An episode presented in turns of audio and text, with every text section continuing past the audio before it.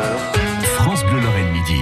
On a l'habitude de retrouver Jérôme à cette même heure. Euh, Jérôme, on était hier euh, sur l'évocation de, de Verdun, des éparges, Mmh. Qui sont deux batailles euh, différentes, vous nous l'avez euh, redit. Aujourd'hui, vous vouliez... Bah, on va s'arrêter évoquer- sur plusieurs euh, choses. Moi, je voulais vous rappeler le 11 novembre. Euh, C'est-à-dire ce qui ouais. s'est passé ce jour-là. Euh, alors, je vous le raconterai euh, également sur francebleu.fr dans Ils ont fait l'histoire. On a regardé avec, comment dirais-je, nos, nos- nos vieux bouquins, ce qui s'est passé exactement le 11 novembre. Mais en gros, le 11 novembre à 11h, on sait que c'est le cessez-le-feu. Alors, il y a, y a le fameux coup de clairon du cessez-le-feu, qui a d'ailleurs été longtemps interprété, je sais pas si vous vous souvenez, frère, vous avez dû connaître ça étant gosse, au pied du monument aux morts. C'était euh, symbolique. euh, Enfin, moi, j'ai connu ça dans ma commune. On, on sonnait le cessez-le-feu le 11 novembre en faisant la commémoration.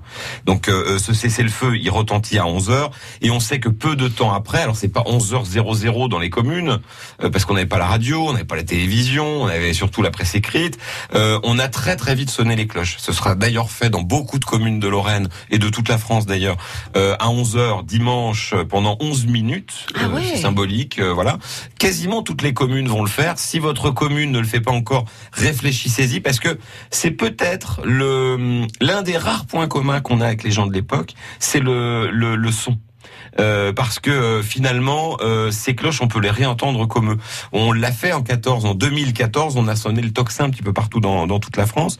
Là, c'est de sonner à la volée. Hein. C'était vraiment euh, une de sonnerie de, joie, de oui, oui. joie. Alors rappelons, on l'a fait euh, cette semaine dans Ils ont fait l'histoire, que c'est une joie matinée de euh, de, de, de douleur. Hein. Il y a quand même, euh, euh, comment dirais-je, 1 450 000 morts. La plupart des gens qui sont dans les rues, vous en avez un sur quatre, un sur cinq qui est habillé en noir.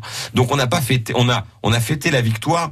euh, et on a aussi été triste. Il n'y a pas eu d'ailleurs le 11 novembre 1918, contrairement à ce que beaucoup de gens pensent, il n'y a pas eu de défilé glorieux euh, sur les Champs-Élysées. Euh, Il y en a d'ailleurs jamais eu.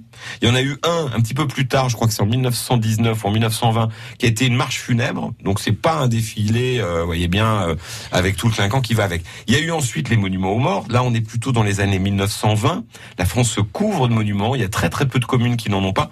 Paris n'en avait pas. Ils vont l'inaugurer ce, ce 11 novembre. Il y a eu plus de 100 000 Parisiens qui sont tombés sur le front parce que c'était une volonté des communes. Et d'ailleurs, Paris n'avait pas de maire à l'époque. Vous savez que Paris n'a pas eu de maire entre 1870 et 1977. Donc là, ils le font cette année. À Nancy, on avait à la fois, paradoxalement, le plus ancien et euh, le plus ancien monument aux morts qui n'était pas complètement un monument aux morts. Il a la porte des îles, vous savez, qui est au bout du cours Léopold. Elle était dédiée aux hum, Nancéiens au départ, tombés euh, pour, pour l'indépendance américaine. Ils sont, ils étaient marqués. Alors je sais pas, là ça a été tout refait, donc je sais pas où ils ont mis les plaques, mais vous aviez pas mal de, de Lorrains qui se sont Il y en a engagés.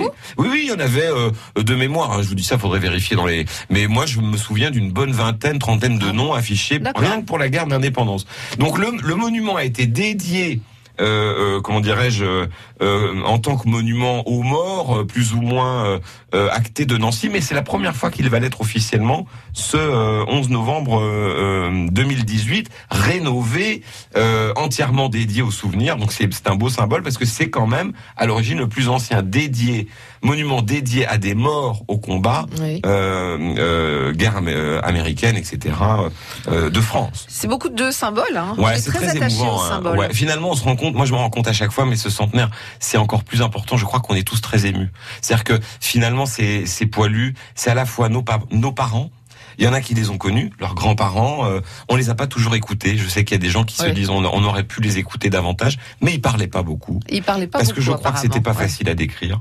Euh, il, il fallait être Maurice Genevoix, il fallait être Roland d'Orgelès pour écrire ce qui s'est passé dans les dans les tranchées. Et puis c'est aussi un peu nos gamins, parce que finalement quand on les voit, ce sont des photos de, de gosses. De Ils gosses, avaient 20 oui, ans. oui. Donc c'est à la fois nos grands-parents et nos gosses. On les aime tendrement, profondément et glorieusement. Merci Jérôme, bon week-end, bon 11 novembre. En vous remerciant. Et à la semaine prochaine.